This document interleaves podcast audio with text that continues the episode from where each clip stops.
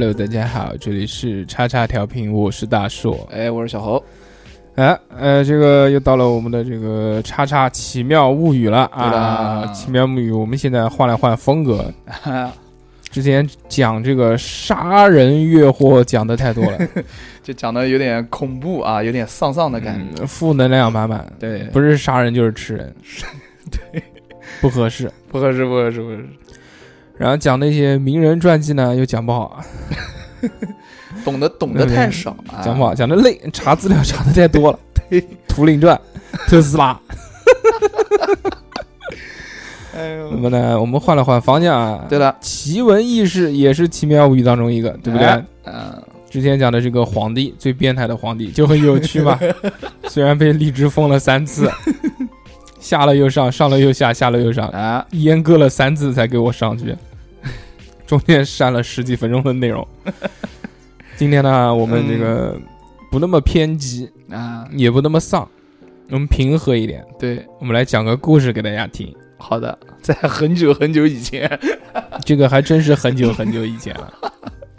这个故事在讲之前呢，我也没跟小何说过，小何也不知道是个什么。就是一脸懵嘛，就是随随机捧，你知道吧？但是我嗯在录音之前问了小何说：“你有没有看过那个《哪吒之魔童降世》看过呀，？”小何说看过，那我心里面就稍微有了点 点底。嗯，今天我们讲的这个故事呢，就跟哪吒有关系。好的，在开头之前啊，先跟大家说一下，嗯这是一篇很有趣的文章，这个是我在网上看到的。嗯，我觉得写的挺好玩的，就想跟大家分享一下，好，所以在这里呢，就把这个故事分享给大家。嗯，这个故事是来自知乎网的中二狗，因为你读人家文章，你肯定要讲一下嘛，对不对？也不是你什么东西，就中二的那个语气嘛。中二狗，人家是那个钟表的钟，哦，什么？钟表的钟，我这我说你，我说你突然神经病，看到中二我就哇，嗯，就突然骂人家呀。这篇文章写的非常好，这篇嗯文章的题目叫什么呢？就是他是在一个回答下面写的嘛，嗯嗯就题目我都想不起来叫什么，就是哪吒他爸李靖，嗯，说李靖究竟是一种什么样的存在？反正就就类似于这种题目一样，说啊李靖有什么本事之类的。嗯，那这个老哥写的就非常棒，端盘高手，托塔天王。他就怎么弄呢？嗯，他就以李真李靖的这个第一人称视角写了一篇自传。一听就很好玩啊。我们今天开始这个故事，这个故事可能比较长，可能要变成这个看讲的速度吧，好吧？嗯，我这个不争气的儿子呀。这个是完全就有，嗯也不叫魔改，就是有有有有有依据啊，有尊也没依据，妈神话故事有什么依据？就有尊重原著的，啊但是也有那这个改的地方，我觉得非常棒。如果这个拍个电影也挺好玩的。哎呦，一开头啊，嗯嗯 我是李静，我感觉我人生的前三十年嗯，还是挺开挂的。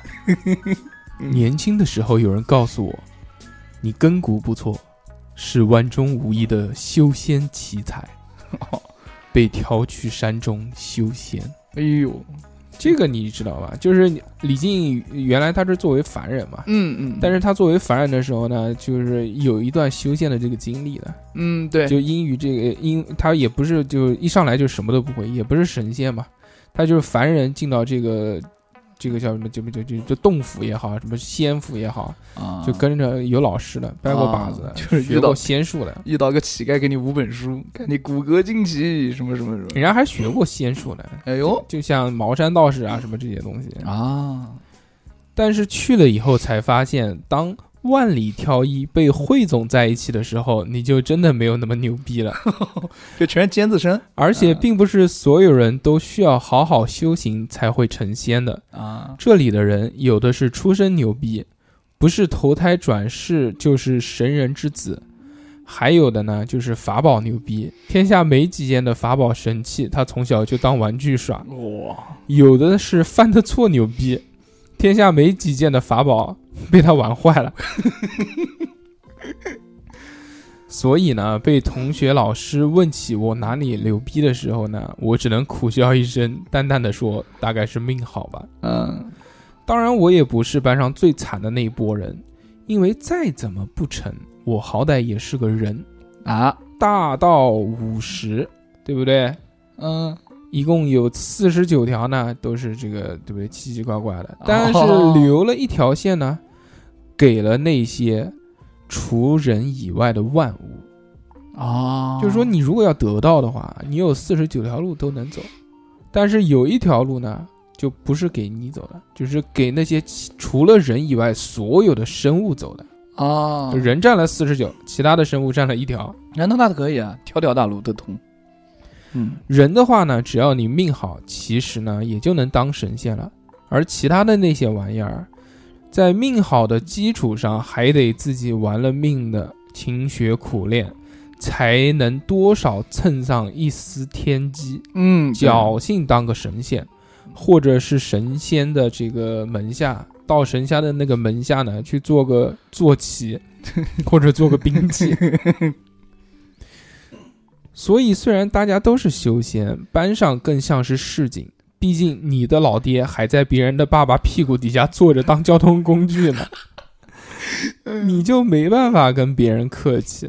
而我因为实在没有什么背景，所以和他们倒也相处的比较愉快。就是他跟那帮人，那帮乘坐骑的那帮人嗯相处的比较愉快。称兄道弟。当然了，这是说这个凡事也有例外啊。例如我们班有一位老师，啊，他是石头成了精，嗯但是那块石头的来历呢，确实牛逼，嗯，是女娲补天剩下来唯一一块没用的石头。那不是孙悟空吗？后来跟着通天教主修炼成功，如今当了我们的老师。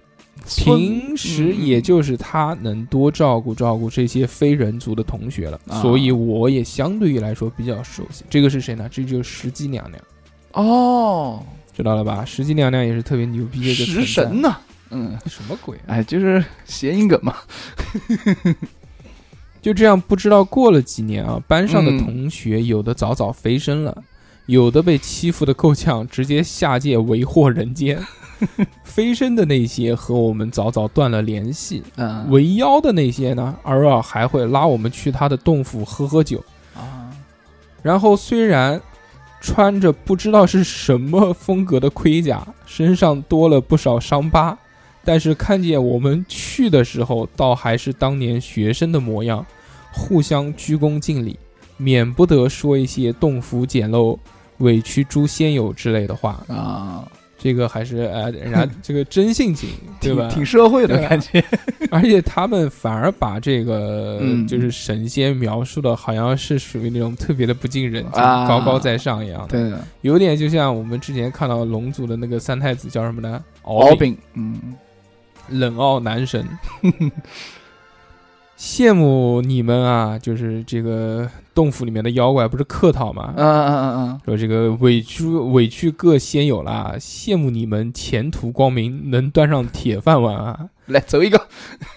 现在的妖界不如当年那么好混，但是几坛酒下肚之后，马上又开始意气风发起来，再也不是那个可以变成人形的了，而是一个硕大的牛头喘着粗气。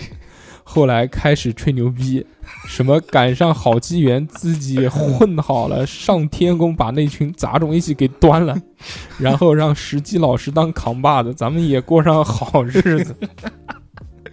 就很就妖怪酒喝大了也吹牛逼，对，嗯，就很接地气，写的真好。写的还是有趣。嗯然后旁边呢，就有人赶紧去劝他说：“没事儿，我们这儿不是还有李靖吗？对不对？啊，他要是以后在天上混个啥将军当当，咱们也能沾光呀。”嗯，而我只好无奈地说：“那你还不如盼我多生几个牛逼儿子，然后和那些家伙一样，从小一个个都飞升得道。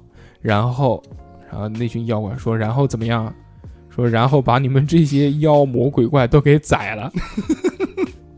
下面那些同学们也就哈哈大笑说。”那我宁愿让石老师把我打死，也不想让 被你生的狗崽子打死啊！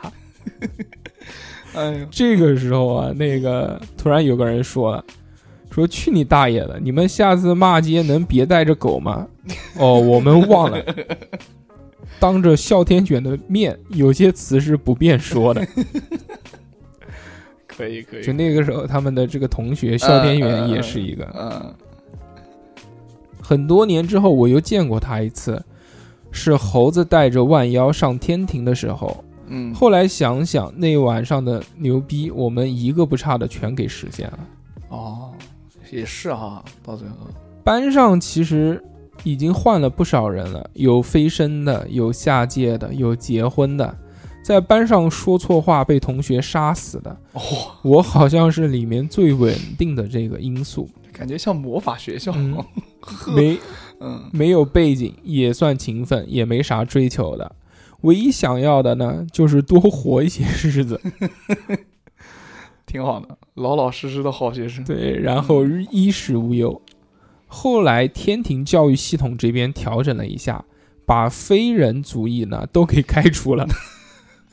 不过这次包括了实际老师，他走之前拉着我和我聊了一会儿，他告诉我，如果不想继续在这边待混日子的话，不如去人间求一场富贵吧。毕竟那些家伙欺负异类欺负惯了，现在他们都走了，你再留着的话，可能日子也不会好过。嗯，我很听劝，毕竟当年来修仙也是别人劝的，而且神仙是不会骗人的。如果骗你，只能说你有被骗的价值。啊，所以我倒是跟着一帮返乡热潮一起滚回了人间。嗯走的时候，有个同学劝我说：“李靖，你下界就别和那些家伙混在一起了，这天下太平太久了。之后再想爬高位，就只能拿他们当垫脚石了。”哦，当然，神仙们也没骗我，去了人间真是比天庭好混多了。虽然君王没有一点 君王的样子，差不多。一个去女娲娘娘的庙里写吟诗的主，但是好像也不关我什么事儿。我的仕途倒是顺风顺水的。你知道他讲的是谁吗？嗯，不知道，你讲一下。去女娲娘娘庙里，那那那个我知道，那个我知道，对吧？纣王嘛，《封神演义》嘛，对不商对？纣王说这个我的仕途倒是顺风顺水。哎，啊虽然人间的修士也不少，但是正经学习班退学的我，比那些人还是要放心一点的。那必须的。不过后来君王好像更喜欢一些会变戏法的修士，就再也没管我了，啊，让武将人设的我去镇守陈塘关。关内有上千百姓，跟朝歌相连。旁边隔着九湾河，就是东海了，嗯吃海鲜很方便。海里呢有个老龙王，很 local。嗯、我在上学的时候见过，人挺客气的。虽然龙称为海里的王，归根结底还是非人族类。对天庭给面子，不代表真的有底子。他们这些龙王倒还好，那些小辈的龙子龙孙，其实也就和野兽得到差不多的待遇。也是。不过，毕竟骑龙出去还是比骑狗熊出门要帅一点。对啊，那所以呢，倒是没有这个就业的压力。哎，真的还蛮那个的。嗯人间的日日子啊，倒是还是很开心的。嗯，我结了婚，老婆呢，就是媳妇呢，啊是个姓段的小姐，啊还待我挺漂亮。。嗯，人民发现我竟然没有鱼肉百姓，也待我很好。手下的士兵发现我竟然还不克扣军饷，哎对，我更不做。原来人间为官、为父、为将军，只要如此简单，便可受人爱戴。对，总感觉早不如还下来混混日子。当然，当初的那些同学也都再也没联系我了。那肯定的。后来媳妇怀孕了，生了一个小子，五官长得很像他娘，但是刚养到三岁的时候，就有文殊天尊派人来把他给带走了。哦，我自然是很高兴，这种仙家当初可是都不会多看我一眼的，嗯，所以不顾着媳妇的担忧，就把金吒给送走了。这么哦，这么小就有外教过来带他上学了。嗯但是想想啊，自己当时被仙人带走的时候，自己的老爹是怎么想的呢？嗯，像三个儿子嘛。对啊，金吒木吒嘛，后来媳妇又怀孕了，又生了一个小子，五官长得很像他娘，但是刚养到三岁的时候呢，天书天尊派人嗯又过来把他带走了。我自然是很高兴，这种仙家当初也是不会看我一眼的，可以啊，对吧？嗯第一个呢，就是这个刚刚我们讲的呢，就是这个送走金吒的这个天尊菩萨嘛，对不对？对的派人。第二个怀孕不是生了一个小子吗？叫木吒，哎，木吒你知道是谁吗？木吒不就是那就哪吒的哥哥。对啊，，我知道，一个千里眼，一个顺风耳吧，有这个功能吗？好像是我忘了，嗯，他不是又怀孕生了个小子嘛，对不对？这个就是我们都知道这个是木吒，反正长得都像他妈，嗯啊但是这个木吒的这个五官呢，长得虽然像他娘，嗯，但是他好像过得性格却像隔壁的王叔叔，不是，好像过得不开心，哎，为什么呢就总是紧锁着眉头。哎，为什么？在木吒甚至还不会走路的时候呢，嗯普贤真人亲自过来把他带走了。哎呦，虽然这次真人亲自过来接他，但是还是有些说不出的感觉，嗯好像并不想让他走。家里已经有一个孩子成仙了，其他的孩子普普通通的也挺好。嗯，还挺好的，就是感觉李靖嗯是一个没有什么追求，但是求安稳的这么就在这个故事里面，李靖的这个人设就不一样了。啊，还可以，嗯。挺好的。嗯再后来，媳妇又怀孕了，这次还是一个小子。啊，这个，但是这个小子呢就不一样了。有有点有点有有点皮啊，首先啊，就是他在这个怀孕之前呢，他的这个夫人突然抱着他哭了很久，嗯告诉他说我又怀孕了。我向他保证说，这次我一定把孩子留在身边，咱们家不需要那么多神仙了。我 我我还以为说下次再也不会让你怀孕了。但是夫人告诉我，嗯昨天梦见一个仙人把一颗宝珠送进了她的肚子，这个孩子可能不是我的。我说无所谓，哪怕孩子长得三头六臂，也是我儿子，谁也夺不走。这个李靖啊，这个嘴啊，像跟开了光一样。嗯嗯，前面他说是的，对吧？说说说什么要踩在你们的脚底下，然后又说带你们全部一网打尽，然后最后又三头六臂，我的天呐，然后不知道这个孩子是不是不想见我，还是夫人真的不想让他来到这个世上。三年了，这个孩子还是没出生，别人都劝我去庙里拜拜，我只能苦笑。这庙里的真神本尊我都见过，要是真不想告诉我，我现在把这庙给拆了，有什么卵用呢？对啊，但是我倒是真的有些心虚，要这个孩子真的是三头六臂，嗯到时候不光衣服不好买，而且如真如夫人说的那样，还是一个去当神仙的命。和别人斗法的时候，不也得多几件兵刃呀？是啊，但是看我这家底，以后儿子问我要法宝，我可能还得求求东海那边。虽然每天想着这些有的没的，不得不说，这三年是我人生当中最开心的三年。嗯最开心的三年啊。后来以至于夫人她都快习惯了这种生活，起码这样谁都不能带走我的孩子。啊，确实，后来，正如你们所知道的那样，那个后来祸害人间的孩子出生了。虽然出生的是个肉球，但是我却没有传闻当中那样惊讶。毕竟你在一块石头门下和一群砚台、毛笔、牛头人当过同窗，你就对这个其实没有太多的忌讳了。牛头人，小场面，小场面，嗯，李靖，你可以的。所以等到我掏出宝剑，准备和儿子比划比划的时候，一个仙人突然从门外冲了进来，嗯，跌跌撞撞的大喊说：“李靖，快住手！莫要伤了我的宝贝 又是谁啊？！”这个场面其实挺尴尬的，嗯特别是当着那些家丁啊、产婆的面。要是换成别人被神仙绿了，可能还会感谢上苍。但是我现在恨不得去城楼，城楼上去，他他城楼上去拿一把牛逼的弓箭射杀了眼前的这个老杂毛。嗯后来他告诉我，他叫太乙，和教我儿子的那两位是师兄弟。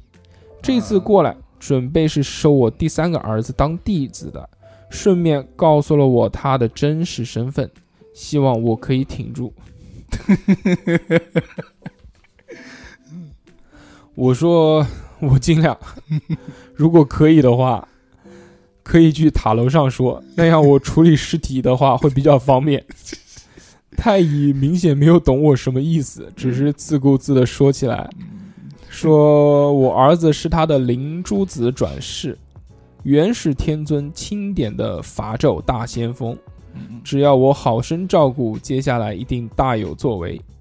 你的意思就是，我儿子是你法宝转世投胎过来造反杀我家君王的呗？差不多啊，这逻辑很合理。差不多是这个道理。嗯，虽然有些唐突，但是请问你们李家是不是欠我们教主什么东西呢？是不是接下来我所有的孩子你们都得带走呢？嗯，想了想，说说算了，再生一个吧。现在生哪生得了啊？嗯太乙真人啊，我们都知道他那个师傅啊，啊，委屈的表示说哪吒还是算你的儿子的，你这儿子生下来啊，脾气十分的暴烈。啊，这个珠子只是矫正了他一些天性，不然他以后为祸天庭，阻碍大家飞升得道就不好，啊，懂了吧？懂了。就不光是珠子，这个珠子跟他儿子合体的，对还是算他儿子。对，还是而且还有抑制他那个暴烈性格的这么一个作用啊。虽然我不知道那个我不认识的飞升和我儿子造反有什么关系，嗯，但是起码这次不会把我的孩子带走，多少还是有一些欣慰的。毕竟，就算养大了以后造反，不还是我养大的吗？太乙走后，留给我儿子一个金圈和一匹红布，这多少还是让我有点意外的。毕竟他前两个师兄弟把我儿子带走的时候，可啥都没给过我。后来孩子倒是一天就长大了，第二天就会学会了说话，第三天就开始到处乱跑。所幸这孩子长得是真像我，我也不知道这个为什么刚刚出生三天的娃会和我一样每天眉头紧锁。后来为了逗他玩，夫人拿来太乙真人当时送他的红布和金圈，这孩子平生第一次出现了开心的表情。哎呦，拿着两样东西满院的挥舞起来，让我觉得哪吒起码有点像孩子。我去换他，把这个金环环丢给爹爹。然而我为了这个举动，在府里躺了三天，接不住。力大无穷，我的天哪！你想想看，乾坤圈啊，嗯真的是但是除此之外，他倒是成长得很开心，很快乐。嗯就是不爱看书写字，单喜欢去厨房看那些厨子杀鸡宰羊。我以为烧菜呢，我想说跟你差不多。有时候还非得自己动手，弄得满地是血。因为因为其实就是哪吒在原著里面啊，他转世投胎，他是要做一个杀将的，就杀神，啊，所以他对杀戮这一块呢是非常感兴趣的。在在这个里面呢，他有一个还原嘛，让我在旁边看的有些发毛。倒不是什么假慈悲，作为武将，什么叛军恶人、大盗贼子，我都亲手动过手杀过，而且确实没有过什么心理负担。但那种因为杀戮而油然而生的开心和快乐，啊，我懂。却还是让我感觉有些陌生的。虽然知道这一切怕是命中注定，怨不得天，要怨可能只能怨他爹不是什么手眼通天的高人，可以给哪吒挡着今后的命运。虽然这是我的第三个孩子，但这却是我第一次学着怎么当好一个父亲。哦，因为前因为前面两个不都被送走了吗？他也当不了，对吧？对，后来他又大了一些，很听他娘的话，和我生疏了一些。但是关内的百姓呢，都很喜欢他。哦，虽然笨手笨脚的总是毁坏东西，但是一个总兵之子，一不白吃白喝，弄坏了东西还会加倍赔付，总归已经算是醇厚忠良的代表了。对，更不用说那些兵营里的老粗们了，看见一个天生神力的胖娃娃，总恨不得让他快些长大，好一起上阵杀敌。嗯，虽然他们大概不知道，哪吒要杀的那位正是每个月给他们发向 发发放军饷的那个领导皇上。领导啊，一个燥热的下午，我刚刚练完兵，恨不得土遁回家避暑。一向不知道怎么主动和我打招呼的哪吒，竟然出奇的开心，躲在门后说要给我一条礼物。一条礼物，嗯，哎呦，那是什么？虽然一身的腥味有些古怪，但是我还是受宠若惊的伸手接过了一条黏糊糊、血不拉几的肉筋，甚至还有一些温度。鲶鱼吗？好像是哪吒带着金环和红布去东海边玩，搅动了红，搅动了那个龙宫。一个哦巡海的夜叉出来，看见了一个孩子，便像往日一样显出原形来吓唬他。这招仿佛就是妖族和人类之间的默契，有些人类不应该踏足的地方，只需要这样就可以维持住。嗯，但是在哪吒的眼里，这个长着鳞片的野兽居然敢吓唬自己，哎呦，胆子给使误的，轻而易举的用铁环把他砸死了。但这个夜叉却是东海龙宫三太子的兄弟，老龙王的两个长子，早早的就送到上仙的家里。和我不一样，是老龙王扛着珠宝，贴着笑脸去登门求别人，啊，而且还是去当护炉的一个这个灵兽，就看帮人家看那个什么什么是灵守丹炉什么的。想当政府单位去当个保安，结果在当保安的途中被人干了，嗯没干，人家是这个两个儿子送了，现在他就一个龙王三太子留在家里啊嘛。啊三太子年幼便喜欢出去瞎跑，跟着他便是守门的这个巡海夜叉。嗯，巡海夜叉这个，我们在这个动画片里面也看到，啊长得也是属于那种特别丑的一个，但其实呢就是丑，就是 就像长得像但鲶鱼，但是没有那么蠢，你知道吗？嗯，就长得还是挺凶的那种。不过随着三太子长大啊，这两个家伙越发的更像兄弟了。知道哥们儿被一个顽童杀死在东海岸边，三太子倒也是年轻，居然自己出去了，就没有没有找那个，就没有、啊没有找帮手，自己一个人独自显出了本身，要诛杀恶童。可以啊，厉害厉害厉害厉害厉害，但是这一条修闲呃修呃修行尚浅的幼龙啊，啊纵使显出了本身，就是就是变成龙了，啊啊啊，但是最牛逼嘛就变龙嘛。对啊，纵使显出了本身，在太乙真人给的法宝之下，也支持不了几个回合。我天，可能在哪吒的这个眼里啊，就像用石头砸死一只螃蟹一样这么简单。好吧，这敖丙这么弱吗？嗯，那这这故故事故事啊。啊，若是挣扎，便砸断龙角；若是想跑，那就掰断手脚。哎呀，你看他在流血，你看他在求饶，你看他活生生的被我拔了龙鳞，扯断了脊椎，抽出龙筋。死根儿，所以这个他给他老子的这个礼物呢，就一条龙筋。哇，难怪，哪吒被我禁足起来，我第一次对他发这么大的脾气，不是因为他闯了多大的祸，只是想着海里的那位老爷，他唯一的儿子被人在家门口杀了，我受不了这么平静，对啊，我恨不得他现在就过来找我报仇，哪怕是让我替我儿子偿一人家一条命也好。而且而且他以后还要找人家要要宝物呢，嗯 你不是刚才想的吗？后来过了几日，我的洞府突然被人用法宝给蒙住了。啊，醒来的时候，发现已经在一个洞府里面了。原因是哪吒上了府中的那个塔楼，用神弓毫无由来的向外射了一箭。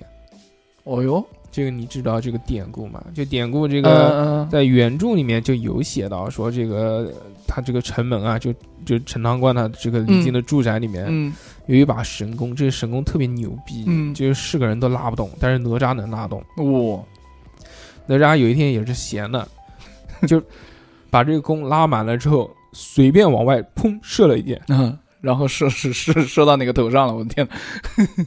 然后就闯祸了。哎呦，射射到哪儿了？我不继续讲嗯吗？嗯哪吒不是射了一箭嘛，对不对？那是我这么多年第二次看见石基老师。当然，现在还是得喊他娘娘比较合适。嗯我知道他之后找了一个洞府自我修行，偶尔会帮助一些刚刚参悟天道、博得一线生机的族类，也想带哪吒去拜访他，起码让他知道，这天下不光有一种人可以正大光明的修仙、正大光明的活着。但当时怎么也想不到，我们会在这种情况下见面。童子的尸体已经变回了小鹿的模样。不知道被从哪儿飞来的一件神兵，一剑封喉，早就没了生机，哎呦，懂了吧？懂了懂了，他就是把石矶娘娘身边的一个童子给射死啊了。确实，哪吒之前杀的这些乱七八糟的东西啊，与这条小路相比呢，一文不值。对，这只是一条可以口吐人言的路的生命罢了。嗯莫说哪吒，天下之人，但凡有能力，人人皆可杀他，毫无道理。仅仅因为我们是人。啊，但这样，想想，那个龙王三太子，其实在哪吒的眼里，恐怕也只是一条大一点儿的鱼。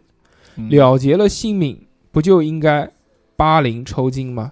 啊能吐人言又如何？有兄弟姐妹，有人又如何？对啊，非我族类，人人皆可杀之。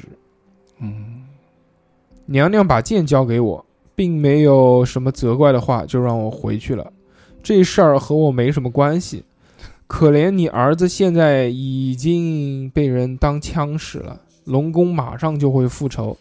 你们被压啊，他们被压制的太久了，逼着、嗯逼着他们和万物苟且创造灵兽，再控制住纯种的龙族。如今东海唯一还能繁衍的血脉已经被杀了。只要老龙王一死，东海马上就会被天上掌管。拿你儿子一条命换一片海，这个买卖可能也只有那几个杂毛才能想出来。嗯娘娘转身给了我一个锦囊，让我等这一切结束的时候自己打开，再决定如何去做。随后走出洞府便要离开。那师傅您呢？我看着转身走出去洞府的娘娘，嗯突然觉得自己又变成那个天地之间渺小的存在。嗯徒弟被别人的徒弟杀了，我这都成妖了，还指望我和天上的时候一样忍气吞声吗？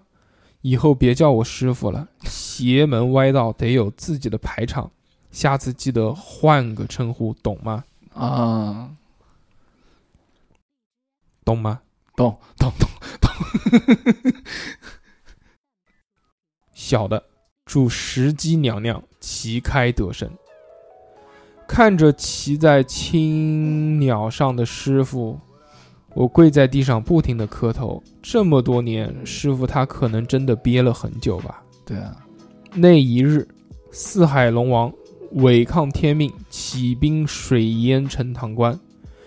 那一日，石矶娘娘硬闯乾坤园，要诛杀太乙真人。哇，那一日，我儿哪吒为救百姓断臂剖腹还爹娘。那一日，妖魔石矶被真人法宝炼化，神形俱灭。哎呦，我的天，龙王们退去的时候已经是夜里了，城楼上哪吒的肉身如碎片一般瘫在地上，夫人早已晕死过去，被仆人搀走。刚刚赶过来，一身狼狈、明显受伤的太乙在一堆内脏中疯狂的翻找。我无力的坐在地上，刚刚发生的一切我都毫无办法。没有任何出手的机会，甚至都没有我说话的资格。就就感觉他这一场大战他什么都没干，一直在那边看。人族之外，嗯，众生皆为畜生；仙家之外，人类亦是蝼蚁。啊，一会儿看见太乙在一团肉里摸到了什么，突然大喊起来：“成了，灵珠子成了！再也不需要什么肉身得到了，只要有这颗珠子，就算是莲花和和就是荷花莲藕，也能变成诸魔的战神。”说完，再也不会理会那堆肉身，拍拍身上的血污，准备扬长而去。哎呦，我去拉，我去拉住了他。我问说：“我儿哪吒怎么办？”太乙真人眼里充满了喜悦，告诉我：“如今有了这颗灵珠，哪吒想要复活复活几次都行，啊，而且不会再有七情六欲这些烦恼，只要一生铲除妖魔便好。你我都是他的父亲，啊应，该为他高兴。怎么又绿了？我天哪！至亲嘛，至亲、至亲、父亲都一样。是啊，哪吒还可以活过来。”嗯，但是我儿死了。啊，我懂他意思。后来我打开那个锦囊，娘娘早就知道自己会死。那件法宝就是为她千年前炼制的，她早就知道她元神已散。本体的那块石头里，现在就在东海岸边。他让我把哪吒的肉身直接埋葬在那块石头下面。嗯，只要吸够了日月精华，真的哪吒自然可以复活，只是会沦为妖类。娘娘这辈子很窝囊，没有给徒弟们做过靠山，为大家跟着他受委屈，他自己也委屈，我感觉石矶娘娘是个好老师。最后只能希望哪吒重生之后可以过一辈子快活，即便做妖也能坦坦荡荡。天要他掌控，他就踏碎凌霄；地要他的命，他就去砸那地府。不再委曲求全，不再怕天下任何事物。我照做了，在东海岸岸边埋藏了哪吒。老龙王后来见了我，我们都知道那次水淹陈塘关只是一场戏，啊一场演给天庭看的戏。如果不演，可能接下来死的便是剩下几片海域的龙族。啊，之后哪吒如果活过来，他们龙族会把天下最好的一件兵器送给他，到时候还请他演得像一点儿。我去见了当年下界的那些家伙，他们知道老师已经走了。我告诉他们，老师因我而死，但最后把肉身送给了我儿。如果之后我儿复活，呃，复活啊，嗯，你们几个到时候还没死，就去帮他一把吧。如今往后，李靖的命有本事，你们随时可以来拿。诸位的命，我如果能救的话，以后一定留一条生路。嗯，后来我遇到了一位仙人，他重新教做我，教了我修行。哦，不知道是因为经历了这一切我已经疯了，还是天庭对我网开一面。没花多久时间，我就得到了。我问妇人说：“我问夫人说，嗯嗯说你要不要和我一起修行嗯，求仙 一起上老年大学。他好像看着一个傻子一样看着我。嗯成仙，这不是骂人吗？他每天都去东海的那片石头下面陪着哪吒说话。嗯，这一次谁也没有带走他的孩子，直到死的那一天，他颤颤巍巍地在石头上画上了哪吒的样子。嗯我看上去画的不是很像，倒像是一只撒欢的猴子。后来我看见了太乙做的那个哪吒，和我儿长得很像，莲花化身，三头六臂。太乙开心的把自己所有的法宝都给了他，让他下界去执行他们的正义去了。他杀戮世间不服管教的各种生灵，但再也没有见过他笑。啊，金吒、木吒后来也下凡见过我，小伙子们长得很快，只是仙气太重了，那种和神一样特有的笑容，看得我有些陌生。啊，即使我告诉他们娘亲已经死的时候，那种笑容也没有半点消散。太乙他们的计划很顺利，伐纣、封神，我几乎什么事儿都没干，也上天庭当了天王。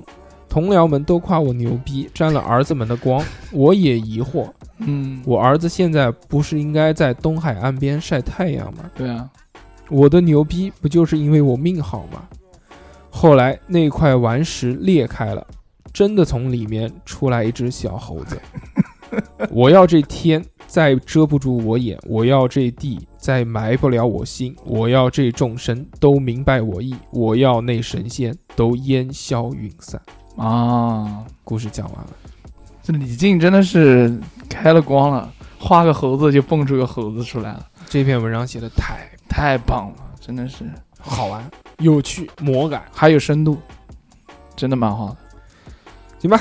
这个故事讲完了，这个品你们细品，你们自己去细品，我们就不讲了。嗯，非常这个感谢这么棒的作者带来了这么棒的一篇文谢章，谢谢谢中二狗，好吧？写的好啊，写的好。嗯，如果大家喜欢我们的节目，那就下个礼拜再见，好的，我们大家拜拜。拜拜。